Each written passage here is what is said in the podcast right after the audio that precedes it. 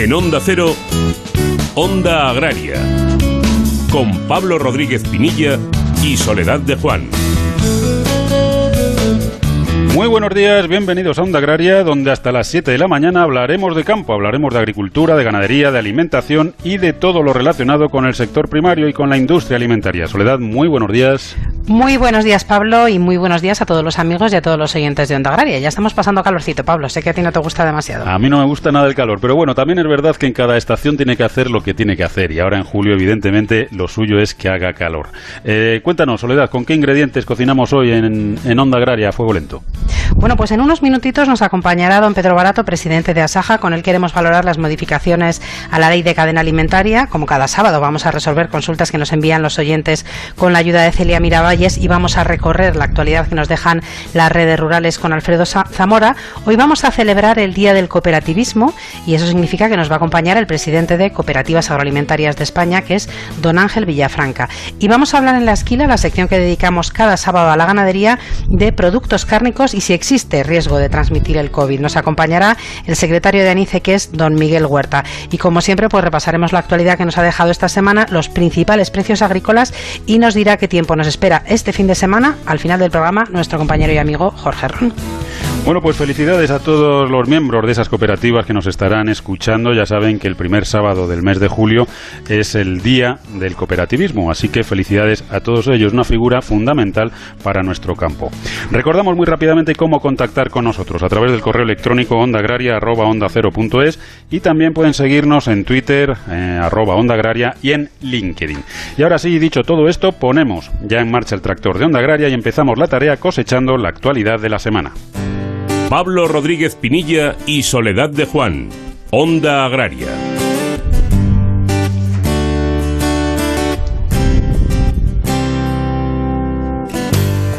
El número de parados en el sector agrícola aumentó respecto a mayo un 15,4% en junio, lo que suponen 25.342 personas más. Este incremento se debe en gran medida a la finalización de la campaña de recogida de fruta. Así se desprende de los datos difundidos este jueves por el Ministerio. Eh, los registros históricos apuntan a que este es el mes de junio con mayor número de nuevos parados en agricultura de la última década, muy por encima de lo habitual, y también se convierte en la, en la subida mensual más importante de lo que va de 2020. La cifra total de desempleados registrados en el sector se situó en 189.487 personas, un 28% más que en el mismo mes de 2019. El Gobierno, a propuesta del Ministerio de Asuntos Económicos y Transformación Digital, aprueba destinar 150 millones de euros para las ayudas al desarrollo del Plan de Extensión de Banda Ancha de Nueva Generación.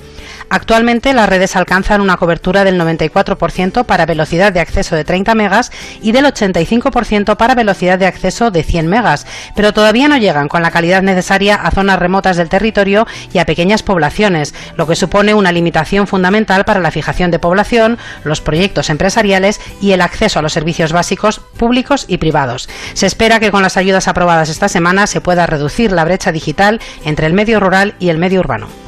El Parlamento Europeo, el Consejo de la Unión Europea y la Comisión Europea cierran un acuerdo político provisional sobre las disposiciones transitorias que regirán la política agraria común hasta la entrada en vigor de la próxima reforma. De esta forma, el periodo transitorio abarcará los años 2021 y 2022, con el fin de asegurar que agricultores, ganaderos y otros beneficiarios de la PAC sigan recibiendo sus ayudas de manera regular y sin cambiar las condiciones de admisibilidad hasta la entrada en vigor de los planes estratégicos de la futura PAC, algo que no será posible hasta enero de 2023.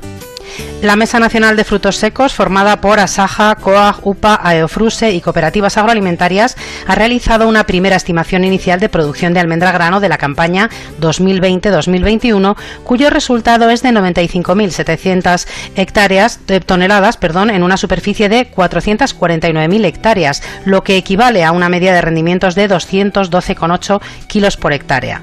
Las tres primeras comunidades autónomas productoras serían Andalucía con un 31,2%, seguida de Castilla-La Mancha con un 22,5% y Aragón con un 17,3%. Onda Agraria. Onda Cero.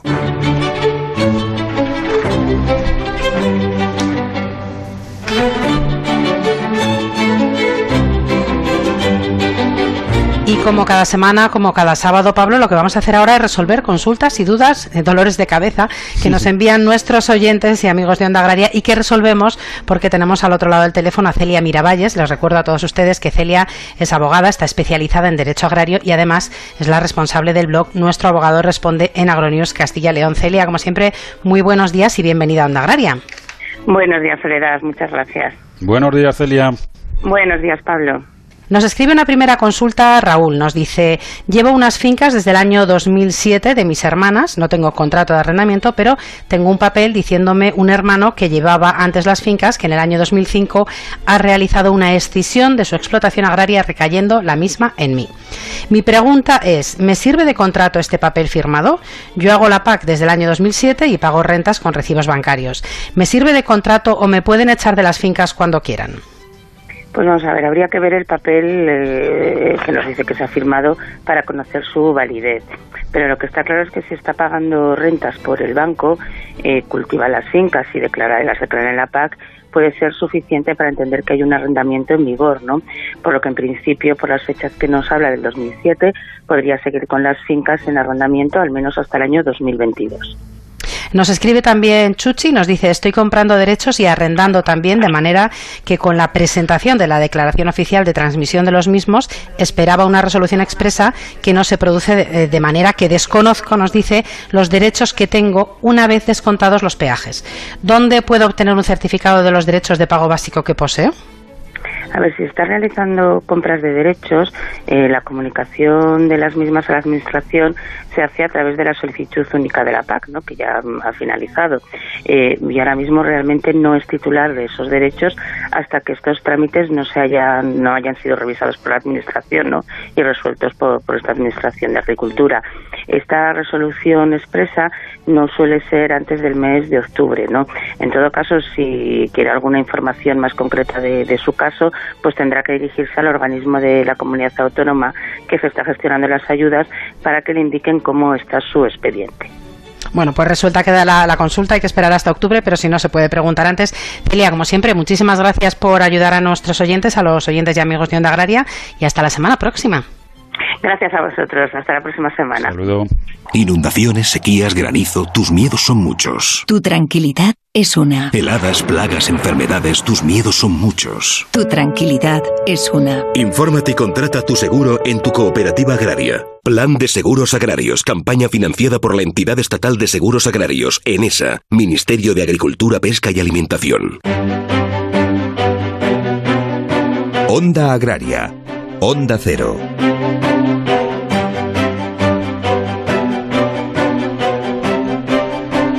Bueno, pues el Consejo de Ministros ha presentado este pasado martes una nueva modificación de la ley de la cadena alimentaria y de ello queremos charlar con don Pedro Barato, presidente de Asaja. Don Pedro, muy buenos días, como siempre, bienvenido a Onda Agraria. Buenos días y muchas gracias. Don Pedro, un nuevo fascículo, un nuevo episodio de estas modificaciones de, de, la ley de la cadena alimentaria que el Gobierno va haciendo a cuenta gota. No sé, no sé desde Asaja qué valoración hacen. Bueno, pues la valoración habrá que hacerla una vez que esté terminado todo esto, ¿no? Pero la verdad es que yo creo que las cosas hay que hacerlas eh, un poco más rápidas, ¿no? O más rápidas y desde luego, eh, si queremos llegar a la campaña siguiente, que ya veremos a ver, pues eh, hay que hacerlo un poco más rápido, ¿no? Yo creo que mm, este tipo de, normas, eh, bueno, pues tiene cosas nuevas, ¿no? No solamente va a ser para operadores nacionales, sino también para todos aquellos eh, que comercialicen o, o, o tengan eh, sus orígenes en la comercialización, a poner en España. Hay que aclarar y yo aquí eh, desde Asaja estamos eh, trabajando mucho en las definiciones de cada uno de, los agentes que intervienen en los procesos de elaboración de, fundamentalmente del aceite, la propia categoría, la clasificación, eh, todo ese tipo de cosas, ¿no? Pero en líneas generales eh, yo creo que todo lo que sea eh, enriquecer, fortalecer la calidad de nuestros aceites es bueno, pero todo esto siempre hay que hacerlo sin dañar, a ver si vamos a, a matar las moscas a cañonazos, ¿no? Pero por lo tanto eh, todo lo que sea eh, eh, aclarar eh, y que el consumidor eh, las cosas las tenga más claras, desde Asaja siempre lo hemos visto bien, ¿no?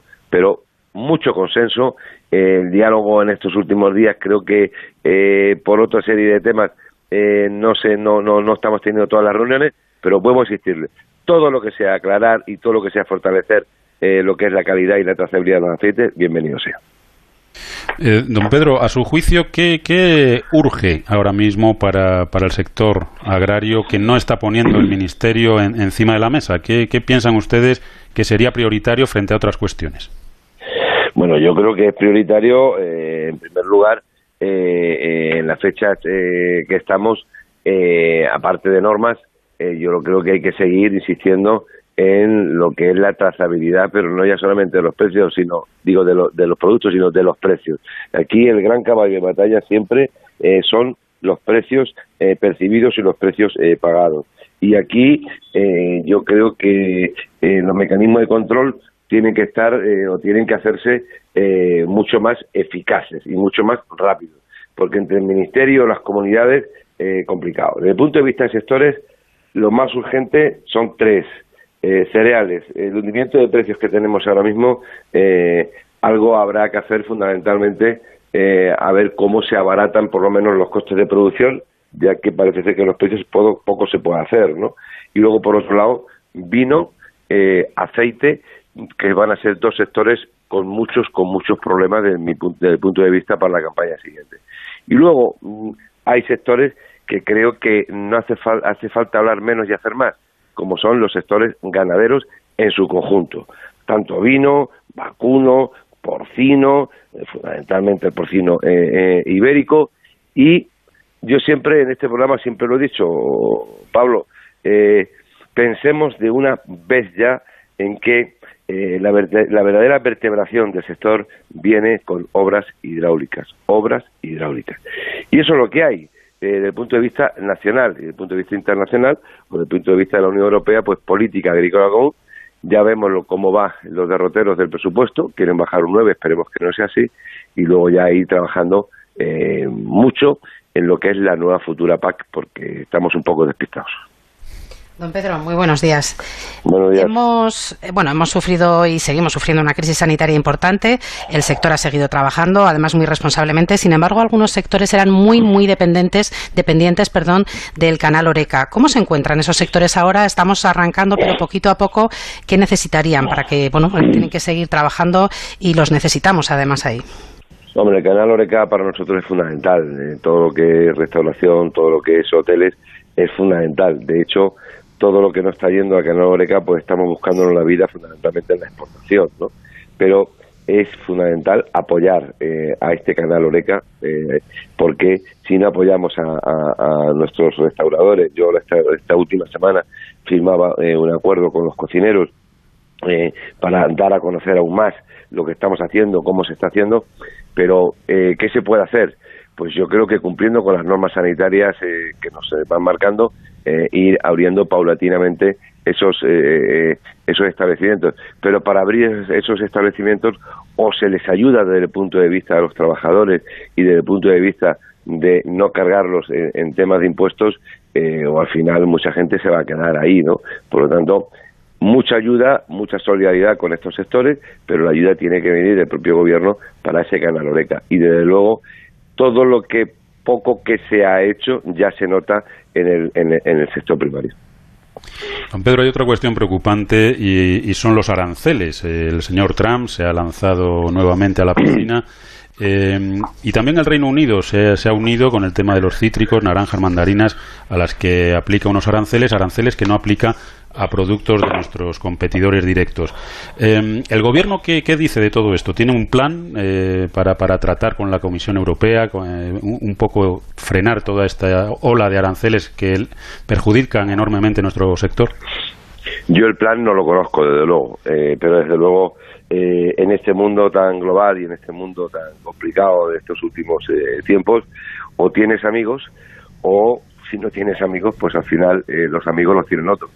Me refiero a Italia, me refiero a, a otros países que de luego pues eh, los aranceles o no los tienen o son mucho menores, ¿no? Por lo tanto, esto es eh, hay que elegir eh, de qué parte o quién son tus amigos en este mundo eh, comercial o, o, quién son tus otros amigos que poco te dan y tanto te quitan, ¿no? por lo tanto, yo creo que aquí la diplomacia española eh, lo venimos diciendo en este programa, Pablo, desde hace mucho tiempo, eh, no solamente hay que quedarnos en manos de la Unión Europea, eh, hubo otros países de la Unión Europea que hicieron sus trabajos, hicieron eh, eh, sus misiones en aquella época y vimos cómo determinados aranceles a esos países y a esos productos no se le ponían, ¿no? Por lo tanto, esto es fácil. O tienes amigos o tienes aranceles.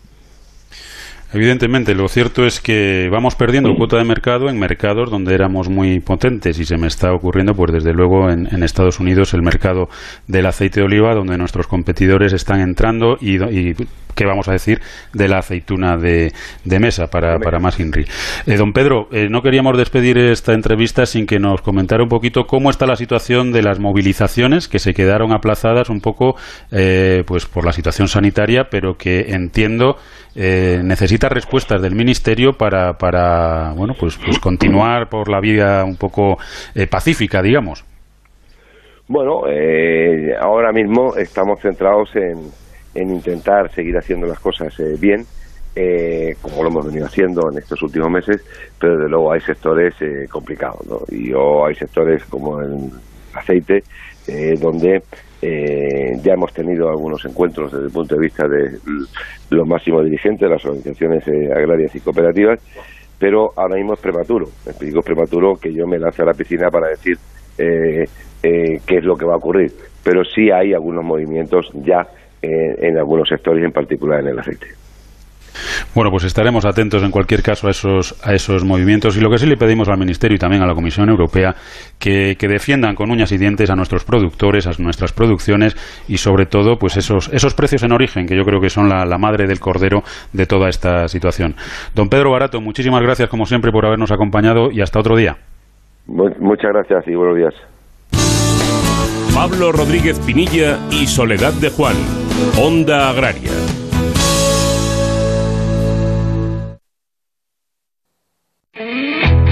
Somos mentes inquietas, siempre buscando respuestas. Hablamos de ciencia y de historia, de lo lejano y de lo cotidiano. Partimos siempre de cero, pero tenemos la intención de llegar al infinito. Los sábados a las 4 de la madrugada, de cero al infinito, con Paco de León. Un programa con muchas preguntas y con todas las respuestas. Te mereces esta radio. Onda Cero, tu radio. El doctor Bartolomé Beltrán le ayuda a cuidarse y a prevenir.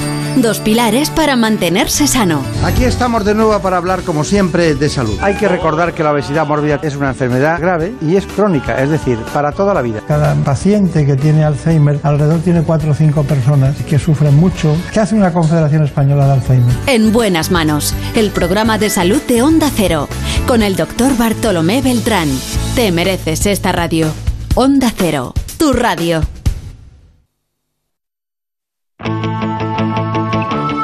Pablo Rodríguez Pinilla y Soledad de Juan, Onda Agraria.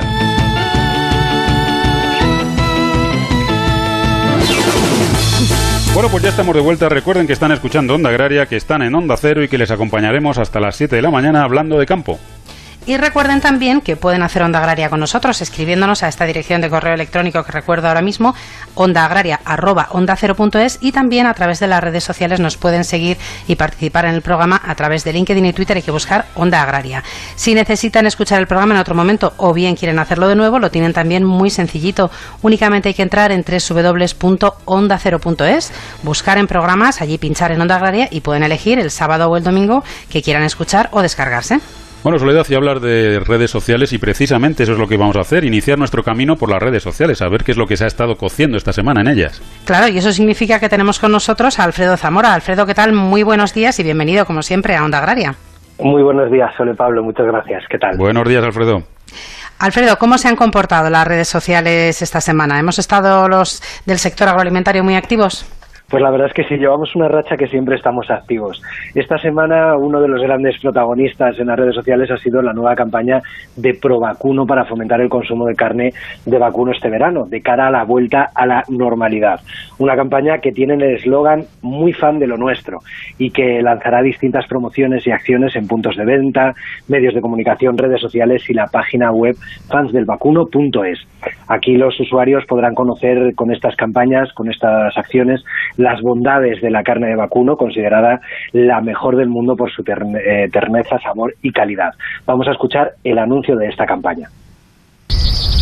Aquí abajo, aquí. Sí, te está hablando un chuletón. El pedazo chuletón que te vas a comer este verano. Quizá no lo recuerdes, pero antes el tiempo no se medía por estados de emergencia, se medía por estaciones del año. Y este verano lo vamos a recordar. Porque si hay que pasar a la acción, hagámoslo con unas pinzas y un trinchador en las manos. Es hora de poner toda la carne en el asador. Y aquí tenemos donde elegir. Gracias por escoger vacuno del nuestro. Fans del vacuno, muy fans de lo nuestro. Aquí abajo, aquí. Y entre las acciones que se van a realizar en las próximas semanas destaca un nuevo etiquetado de campaña con este eslogan que va a identificar a nuestra carne en los lineales de los supermercados y de las carnicerías. Eh, dicen que es una forma fácil de seguir apoyando a un sector que ha sido capaz de autoabastecer a toda la población sin necesidad de depender de otros países durante esta pandemia. Pero la de Provacuno no ha sido la única campaña que ha salido esta semana en redes. También es bueno que vemos que la normalidad intenta llegar y vuelve al sector. Interpork ha lanzado una campaña esta semana para anunciar que el porcino de capa blanca está de vuelta en bares y restaurantes y que están deseando reencontrarse con los consumidores. Vamos a escuchar el anuncio. Una de torreznos. Montadito de lomo. Croquetas de jamón y bocata de chorizo. Ración de lacón. Una de carrillera. Ah, y una tabla de embutidos. Y la cuenta de la 1. Estábamos deseando volver a escucharos. El sector porcino de capa blanca español con los bares y restaurantes de España. Y cerramos la semana digital hablando de otra campaña audiovisual, aunque nos remontamos un poco más atrás, en, a finales de 2019 os hablaba de un documental, hablábamos en esta sección, el documental Barbecho que lanzó UPA y, que ha recibido esta semana el premio a Mejor Película otorgado por los periodistas agrarios internacionales. El premio se llama Star Prize 2000 2020 y lo conceden a los mejores ejemplos de periodismo agrario en todo el mundo. Barbecho ha sido vista ya por miles de personas y tanto en plataforma online como en festivales y jornadas. Y os invito a que si no lo habéis visto todavía, os metáis en la cuenta de YouTube de UPA, que lo podéis ver entero y que la verdad es que es un gusto verlo. Así que nada, con esto cierro la semana de digital y es bueno empezar a hablar de la vuelta a la normalidad en el sector. Sí, la verdad es que sí, pues nuestra enhorabuena también a UPA. Hay que decir que nosotros estuvimos en, en el estreno de ese documental Sí, y sí. es verdad que merece la pena. Desde aquí les enviamos también nuestra enhorabuena y muy especialmente a, a Diego. Y que nos has dejado con hambre, Alfredo, la verdad es que... Sí, sí, ese chuletón, ese chuletón hablando. He traído noticias suculentas. Sí, sí, sí, sí, lo tenías que haber dicho al principio, con buen sabor. Así que nos alegramos que esté volviendo todo el canal Oreca a la normalidad y que podamos disfrutar pues de esa carne de porcino, de vacuno y de todos los productos de nuestros campos. Alfredo, que no pases hoy mucho calor porque parece que aprieta y la semana sí. que viene a ver si no nos dejas con hambre a estas horas de la mañana. La semana que viene elegiré temas un poquito menos... Por lo menos una-. Menos crueles, menos crueles con Pero ya sabéis que los temas realmente no los elijo yo, es lo que más ruido hace en las redes. Entonces, se ve que estamos con hambre. Se ve que estamos con hambre. Alfredo, muchísimas gracias como siempre por habernos abrazo. grabado con nosotros. A vosotros, hasta la semana que viene. Inundaciones, sequías, granizo, tus miedos son muchos. Tu tranquilidad es una. Heladas, plagas, enfermedades, tus miedos son muchos. Tu tranquilidad es una. Infórmate y contrata tu seguro en tu cooperativa agraria. Plan de Seguros Agrarios, campaña financiada por la entidad estatal de seguros agrarios, ENESA, Ministerio de Agricultura, Pesca y Alimentación.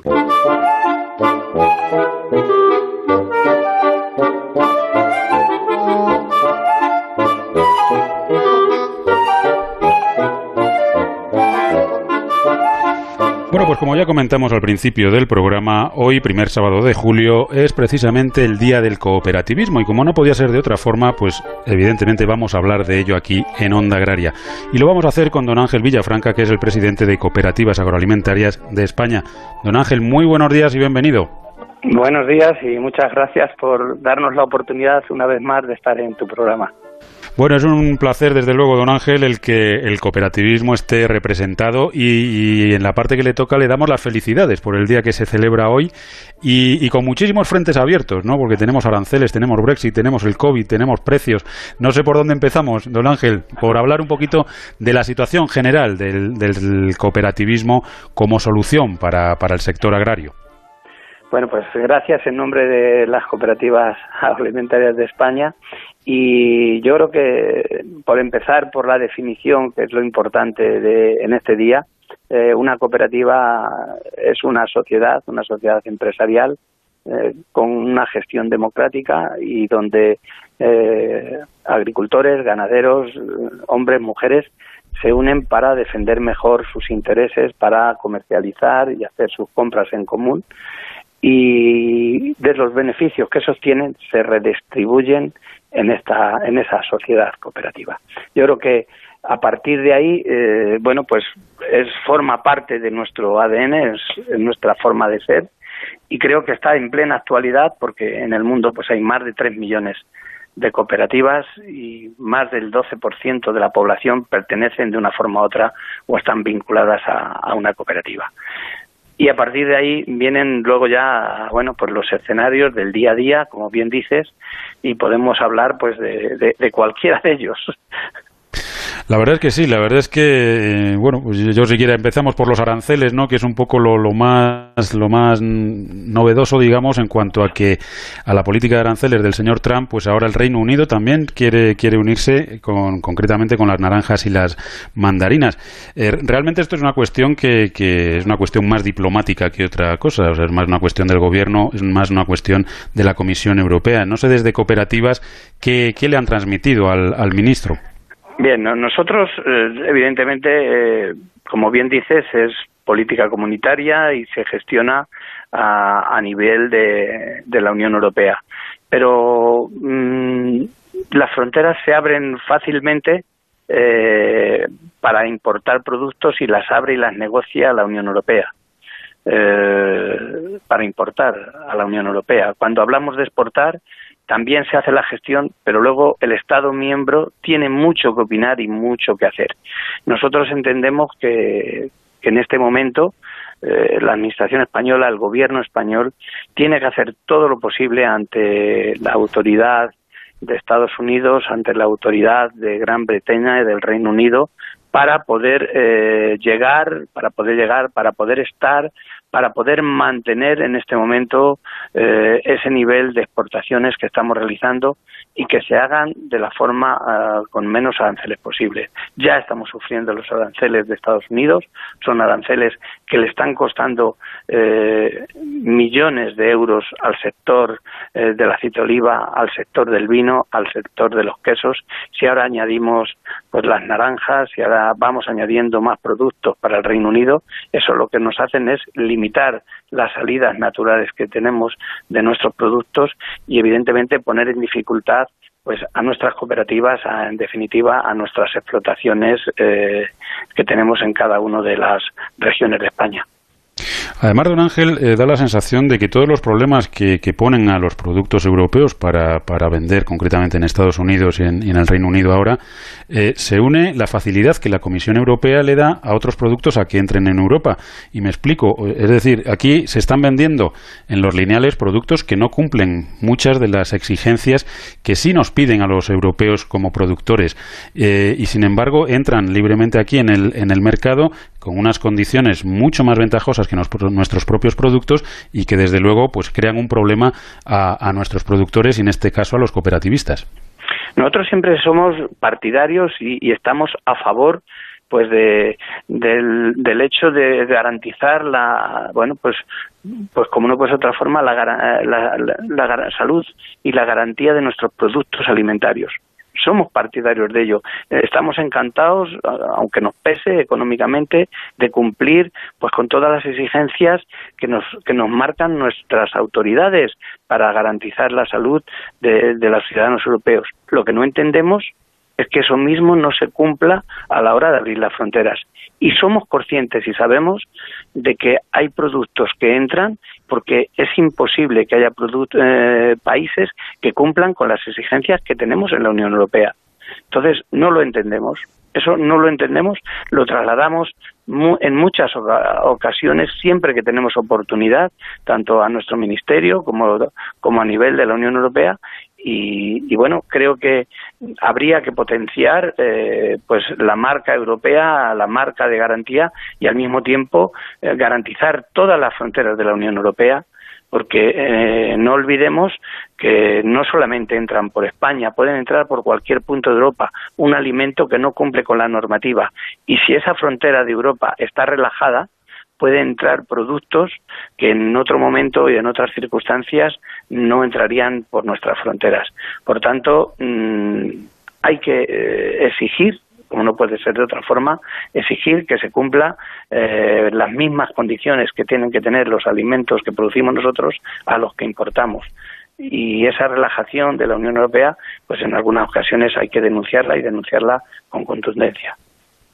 Nos encontramos ahora mismo, eh, don Ángel, pues en una situación, aunque bueno, la, estamos mejor que hemos estado en cuanto a que no estamos ya metidos en el confinamiento, pero seguimos estando eh, metidos en la pandemia y en una situación grave. El sector agroalimentario ha funcionado a las mil maravillas. Eh, muchas veces se dice que está bien agradecer con aplausos, pero que también hay que agradecer con hechos. ¿qué, ¿Qué hechos necesita el sector agroalimentario en general y el cooperativismo en particular para realmente pues eh, bueno, pues ver reconocido el esfuerzo que han hecho todos sus productores para que no nos faltara el alimento estos días. Pues lo primero, como bien dices, es el reconocimiento de las administraciones. Las administraciones tienen que entender que somos un sector esencial y ese sector ha funcionado en una situación extrema como la que hemos pasado todos. ¿Qué hubiera ocurrido si, si no hubiera habido alimentos cerca y hubiera que haberlos traído de, de 5.000 o de 3.000 kilómetros de distancia, con unos, una logística, un transporte prácticamente bloqueado y parado? Si en nuestros eh, supermercados, en nuestras tiendas, no hubiéramos tenido alimentos eh, donde se reponía con, con, con, suficiente facilidad y suficiente agilidad, pues prácticamente todas las estanterías. Y yo creo que ahora que ha pasado eso, pues tenemos que entender que seguimos siendo esenciales y prioritarios para, para la sociedad, para los ciudadanos. Seguimos siendo un sector que hay que cuidar. Y ese sector hay que cuidarlo, eh, pues ahora cuando se negocie la política comunitaria, y no hay que recortar presupuestos. Ahora, cuando se establezcan eh, mecanismos eh, de distinto bueno reparto eh, para todo lo que hay, estamos hablando de que nos van a venir 700.000 mil millones de la Unión Europea a los distintos países. Ahí tiene que estar el sector agrario. Nosotros necesitamos herramientas, necesitamos mecanismos para equilibrar nuestras campañas. Dependemos de la climatología, podemos tener una gran cosecha o una pésima cosecha en función de lo que nos hace la climatología. Bien, pues esas cosechas hay que equilibrarlas y hay que mm, saber eh, que tenemos que estar en todos los mercados. Necesitamos, como cooperativas, tener la dimensión, tenemos que tener políticas que hagan que nuestras cooperativas tengan la suficiente fuerza para poder estar en cualquier mercado del mundo, para poder innovar, para poder investigar, para poder mm, dar los alimentos que día a día nos demandan eh, los consumidores, porque el consumidor cambia, el consumidor evoluciona.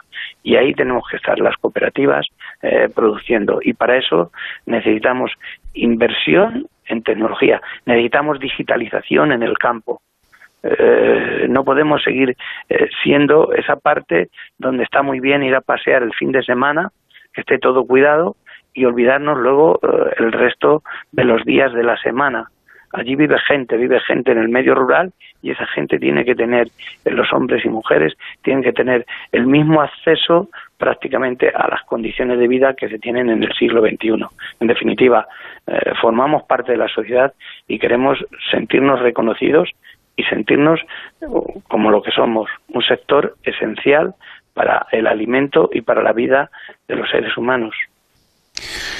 Lo cierto es que, es que las cooperativas, eh, hace unos años parecía que, el movimiento cooperativo pues que, estaba como agotado, ¿no? Yo recuerdo al inicio de la anterior crisis, allá por 2008, bueno, pues, pues parecía que todo había que cambiarlo, que, había que, acabar con lo anterior, que, las cooperativas ya no servían y que había que buscar otras fórmulas. Sin embargo, pues el tiempo yo creo que ha puesto cada uno en su sitio y las cooperativas han demostrado que, bien gestionadas y bien organizadas son una herramienta no necesaria, sino imprescindible para, para el campo. Eh, aún así hay que seguir trabajando, hay que seguir mejorando. ¿Dónde tenemos que, dar el do de pecho, eh, don Ángel? ¿Dónde hay que, mm, qué, tecla hay que pulsar para que esas cooperativas dan, den un pasito más y, sigan siendo esa referencia para el sector agrario? Pues yo creo que partimos, como siempre, de, la predisposición de las distintas administraciones de remar todos en la misma dirección, tanto a nivel autonómico como a, nivel estatal, y tenemos que marcar el objetivo de y ver la necesidad que tenemos para para ser eh, pues bueno pues unas empresas que reparten y redistribuyen y que al final lo que están generando es riqueza en el entorno rural. ¿Qué paso habría que dar? Yo creo que hay que seguir insistiendo, políticas de formación, políticas de conocimiento, mm, políticas de innovación. Eh, hay que seguir teniendo la dimensión. La dimensión es fundamental para que pueda después eh, trasladarse eh, ese conocimiento y para poder innovar. hoy en día vivimos en un mundo globalizado o, o, si quieres, de grandes multinacionales, de grandes empresas, donde o estás bien posicionado o a la hora de negociar, a la hora de innovar, a la hora de conseguir insumos, eh, lo tienes más difícil. Eh, ese aspecto hay que seguir trabajándolo y aunque somos 3.700 cooperativas en España, eh, yo me gustaría recordar en este momento que el 20% de esas cooperativas facturan el 80% del total. Es decir, todavía tenemos muchas pequeñas cooperativas pues que tienen que dar un paso y tienen que integrarse en la medida de lo posible porque mm, puede que alguna cooperativa pueda seguir funcionando por porque es muy local o porque su producto es muy específico y, tiene un hecho diferencial sobre el resto y lo tenga relativamente fácil para comerciar, comercializar. Pero en general, eh, las políticas de las cooperativas es la integración. Y en esa integración nos tiene que servir para estructurar y dar tranquilidad a la hora de la recolección, a la hora de redistribuir el precio y a la hora de implantar esa negociación. No siempre eh, la especulación es la que funciona. Una cooperativa normalmente no está en la especulación de una campaña donde no hay producción y puede conseguir un mayor precio. Una cooperativa está para un año, para otro, para otro y para muchos hay que recordar que tenemos cooperativas que tienen más de 100 años. Cuando una empresa tiene más de 100 años, algo habrá hecho bien, algo está haciendo bien en su entorno, que se sigue conservando y sigue teniendo el respaldo y, el reconocimiento de sus socios y de su entorno. Desde luego que sí. Estaríamos horas hablando con, con, don Ángel Villafranca sobre cooperativas, sobre cooperativismo, pero bueno, el tiempo es finito y en la radio pues es auténticamente oro. Don Ángel, le agradecemos enormemente que nos haya acompañado en este día. Le, pedimos que transmita a todos sus eh, socios, a todos los cooperativistas, pues nuestra felicitación en este día y nuestro ánimo para seguir mejorando. Un abrazo y hasta otro día. Muchas gracias en nombre de los hombres y mujeres de las cooperativas alimentarias de España. Onda Agraria.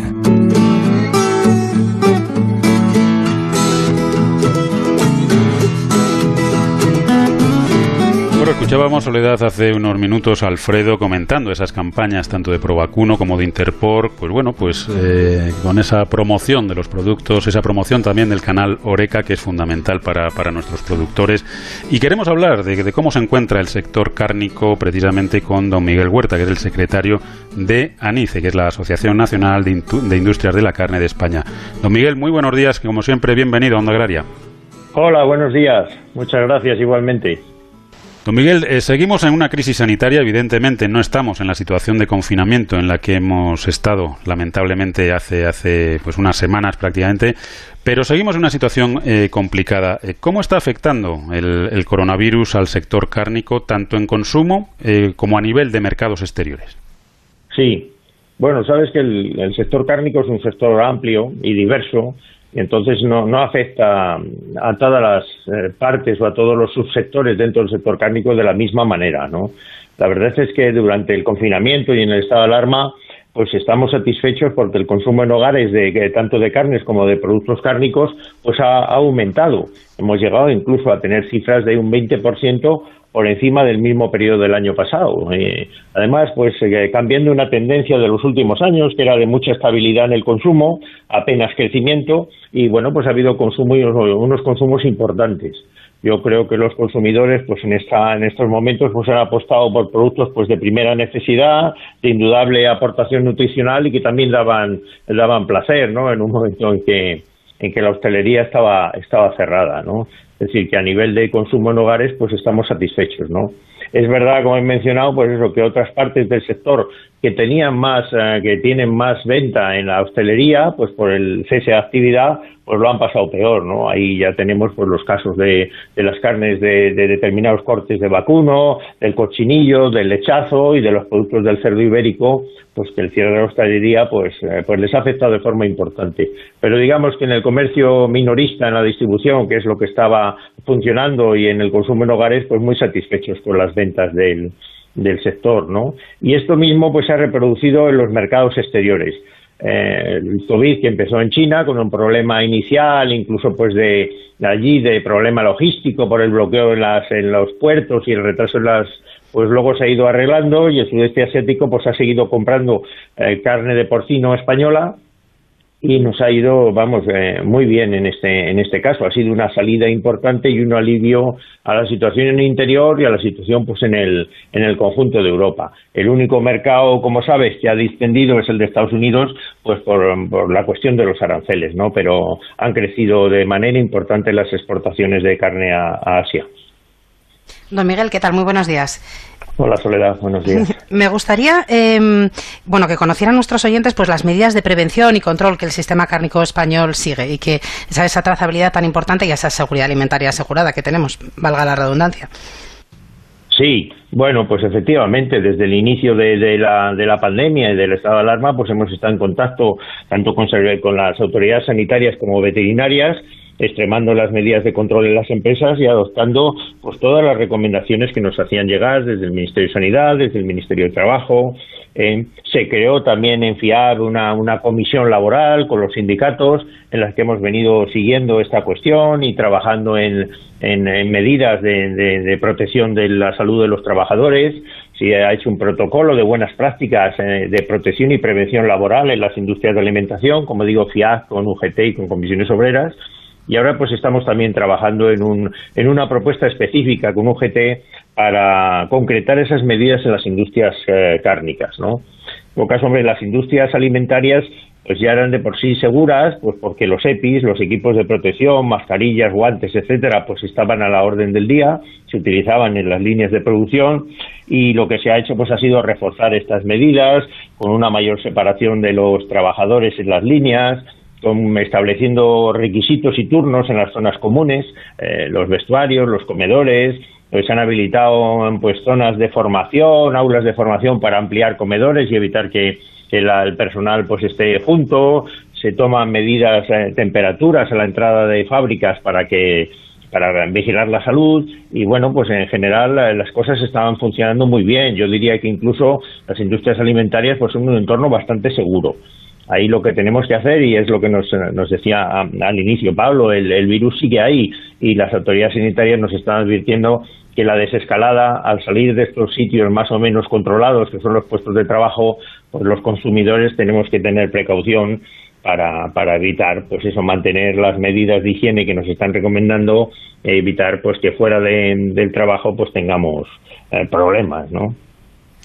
Eh, Miguel, sí que me gustaría, eh, si se puede, lanzar un mensaje de tranquilidad en cuanto a lo que es el consumo de carne a los consumidores para que, bueno pues que sepan que, que, además según nos han dicho las autoridades sanitarias el virus tampoco se transmite por los alimentos. Entonces eh, que tengan total tranquilidad y que desde luego a todas las medidas de seguridad que nos acabas de contar desde luego está el que los alimentos no transmiten el virus Sí, gracias Pablo por esta, por esta pregunta, esta observación. Efectivamente, todas las autoridades sanitarias españolas como esa, no europeas como esa, han, han, han, señalado que no hay ninguna prueba, ninguna evidencia científica que los alimentos transmitan el, el, virus. Entonces, yo creo que tenemos que estar tranquilos. Como decimos, además se han reforzado las medidas de control en las empresas y, y no hay motivos para tener preocupación. De, todo lo contrario, yo creo que que podemos consumir estos productos que, como decía antes, son eh, tienen un aporte nutricional importante, aparte del, de la, del aspecto placer y comodidad de uso, y podemos seguir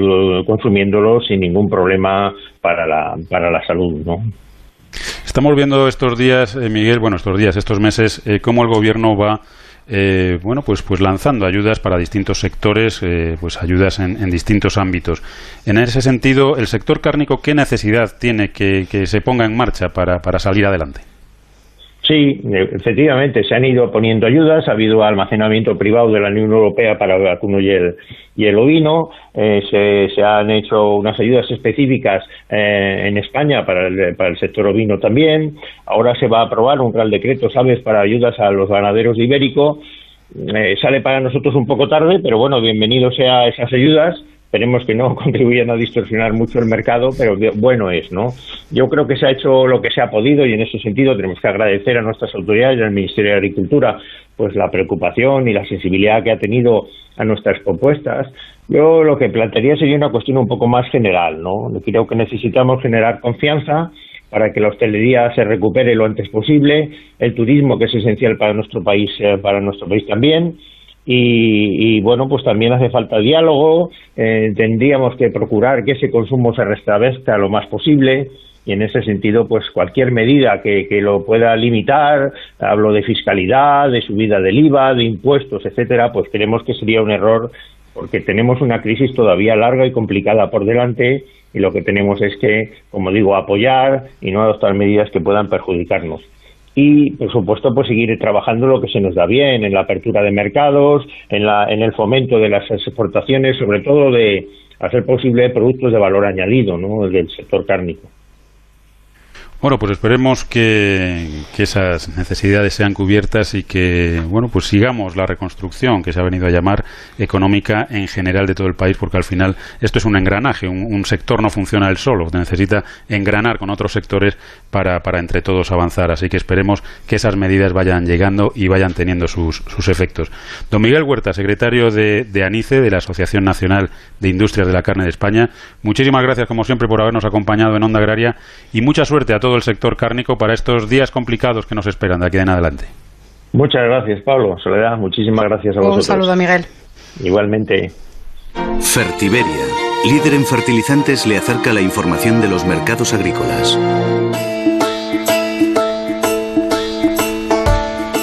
Y repasamos ahora, como hacemos cada sábado, cada semana, los principales precios eh, de productos agrícolas. Vamos a empezar con el trigo blando panificable, que se ha pagado a 182,35 euros tonelada.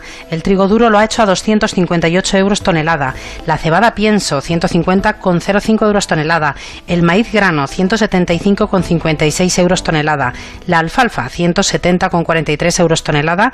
Y repasamos también el precio de la colza grano, que se ha pagado a 318,62 euros tonelada tonelada. Y repasamos también algunos precios medios nacionales en origen de frutas y hortalizas y lo hacemos, como solemos hacer cada sábado, por cada 100 kilos. Vamos a empezar con el limón, 44,14 euros. La manzana golden, 55,66 euros. La cereza, 209,12 euros. O el melocotón, 59 euros. También algunas hortalizas como la acelga, 64,48 euros. La berenjena, 28,76 euros. La cebolla se ha pagado a 15,24 euros y terminamos hoy con la coliflor que se ha pagado a 82,36 euros cada 100 kilos. Fertiberia. Toda una vida siendo referencia en la agricultura española. Con una apuesta firme y constante por la innovación y la sostenibilidad. Ofreciendo productos y servicios de primera calidad. Dando respuesta a todas las necesidades del agricultor y persiguiendo siempre la máxima rentabilidad de sus cultivos. Solo una marca. Fertiberia.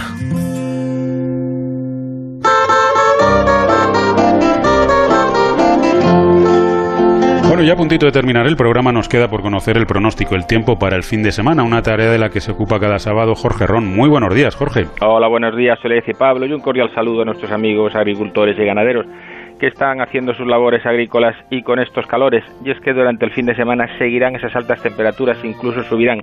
El anticiclón de las Azores se extiende con una cuña de altas presiones por el suroeste de Francia. Si bien el extremo de un sistema frontal muy débil Frente cálido rozará el norte de Galicia y Cantábrico, produciendo alguna nubosidad a primeras horas, pero posteriormente quedarán los cielos despejados con ausencia de lluvias. Así que hablaremos de intervalos parcialmente nubosos a orillas del Cantábrico, sobre todo por la mañana en Galicia y en la zona de Asturias. Por la tarde esa nubosidad se extenderá también a la zona del País Vasco con intervalos parcialmente nubosos. Algún aguacero a estas horas podremos tener en el nordeste de Cataluña, pero según avance la mañana quedarán los cielos poco nubosos y también nubosidad en el interior de Murcia y de Alicante, restos de la actividad tormentosa de la noche, pero que también se irá disipando, quedando la jornada soleada con los cielos despejados y las temperaturas muy altas, superándose los de nuevo los 35 grados en la cuenca del Guadiana y Guadalquivir. De cara al domingo la situación es muy pareja, siguen esas altas presiones, las temperaturas siguen en ascenso, hará mucho calor en el interior de la península, pero las altas temperaturas llegarán también a la cuenca del Ebro, también al sur de Castilla y León. Nubes tendremos en el Cantábrico, nubes bajas a primeras horas, que irán dejando también algo de, de bancos de niebla a esas horas, pero por la tarde quedará el ambiente más soleado. Los vientos soplarán del nordeste fuertes en Galicia y en Canarias, nubes en el norte de las islas. Así que un fin de semana muy caluroso que todavía durará este calor por lo menos hasta primeros de la próxima semana, así que hay que prepararse a estas altas temperaturas. Jorge, las altas temperaturas es lo que toca ahora, ¿no? Porque estamos ya en pleno verano, pero en, un año como este 2020 en el que todo ha sido tan, tan diferente y tan duro en, muchos momentos, ¿el tiempo cómo se ha comportado? En general, ¿cómo ha sido nuestro invierno y nuestra primavera? Pues eh, si podemos decir en líneas generales, ha sido eh, lo que pasaba hace 20 años porque la primavera ha sido una primavera en parte con temperaturas suaves y bastante lluviosa, sobre todo la primera parte, y luego ya ha empezado a finales de, a mediados del mes pasado, ya empezaron las temperaturas a ir subiendo. Pero mm, si recordamos hace muchos años, la verdad es que la primavera o el entretiempo ha sido realmente como debía ser. Lo que pasa es que, claro, tirar de estadística y en los últimos 8 o 10 años cada, cada primavera, cada otoño y cada invierno ha sido más seco. Si vemos a, referente a la cantidad de lluvia que hemos tenido a lo largo del año, no es mal año. Yo creo que hasta todavía quedan meses para que se cierre el año hidrológico, será en octubre. Sí tendremos un año que estará por encima de los, de los niveles eh, de lluvia recogida eh, normales un poquitito más altos. Lo que sí está claro es que será superior o al menos el ciclo de sequía tan fuerte que teníamos otras veces o que ha habido en otros años no será tan, tan importante hay que recordar que las cuencas del Guadiana y Guadalquivir siguen muy deficitarias, así que atención que todas esas zonas pueden tener problemas de agua a lo largo del verano porque están bastante mal esas cuencas. Pues estaremos atentos a ese, tema. Yo la verdad es que no sé cuál es el, motivo, pero este año, eh, desde luego, con todo lo raro que está siendo en otras cuestiones, en cuestiones meteorológicas es como de libro de hace 50 años. O sea que, que bueno, pues ha hecho calor cuando tenía que hacer calor, ha llovido cuando tenía que llover y veremos a ver el verano que nos espera, que me imagino que será caluroso como, como ya nos vas anticipando. Esto que nos has contado del fin de semana, Jorge, mañana, esto, mañana sí, mañana nos cuentas un poco cómo va a ir la semana, qué, qué esperamos pues tenemos una semana que en general la primera parte va a ser calurosa, al menos hasta el miércoles, y luego ese calor, que ya lo estamos teniendo, pues bueno, que hemos tenido esta semana, aunque ha habido un alivio térmico este jueves, pero de nuevo vuelve a, través del día de hoy otra vez a subir las temperaturas, pues todo ese calor luego romperá con actividad tormentosa que bajarán las temperaturas. Será más que nada en el centro del norte, porque la mitad sur quedará al margen y aunque el alivio si sea de 2 o 3 grados, el calor vaya de continuo, o sea que ahí seguirá apretando y, y no, hay, no hay piedad. Bueno, por mañana nos amplías, Jorge. Que pases un buen sábado. Hasta luego. Onda Agraria. Bueno, y ahora sí que sí se nos acabó el tiempo, pero solo por hoy, porque mañana de 6 a 7 de la mañana les esperamos aquí en Onda Agraria para seguir hablando de campo. Hablaremos también, por supuesto, del sector pesquero y hablaremos con todos sus protagonistas, Soledad. Pues sí, mañana vamos a aprender mucho sobre el hígado de pato y sus distintos nombres. Eso significa que nos acompañará nuestro compañero y amigo eh, Juan Carlos Martínez desde el blog Todo Carne. Vamos a conocer la estimación de cosecha de aceituna, tanto Almanzara como Mesa, en la región de Extremadura. Nos acompañará también el presidente de APAG Extremadura Asaja, don Juan Metidieri. Y vamos a conocer los datos de la fabricación de piensos en nuestro país, en España, con ya sabes quién, quien tiene siempre una calculadora, un lápiz y un papel, que es Elisa Plúmez.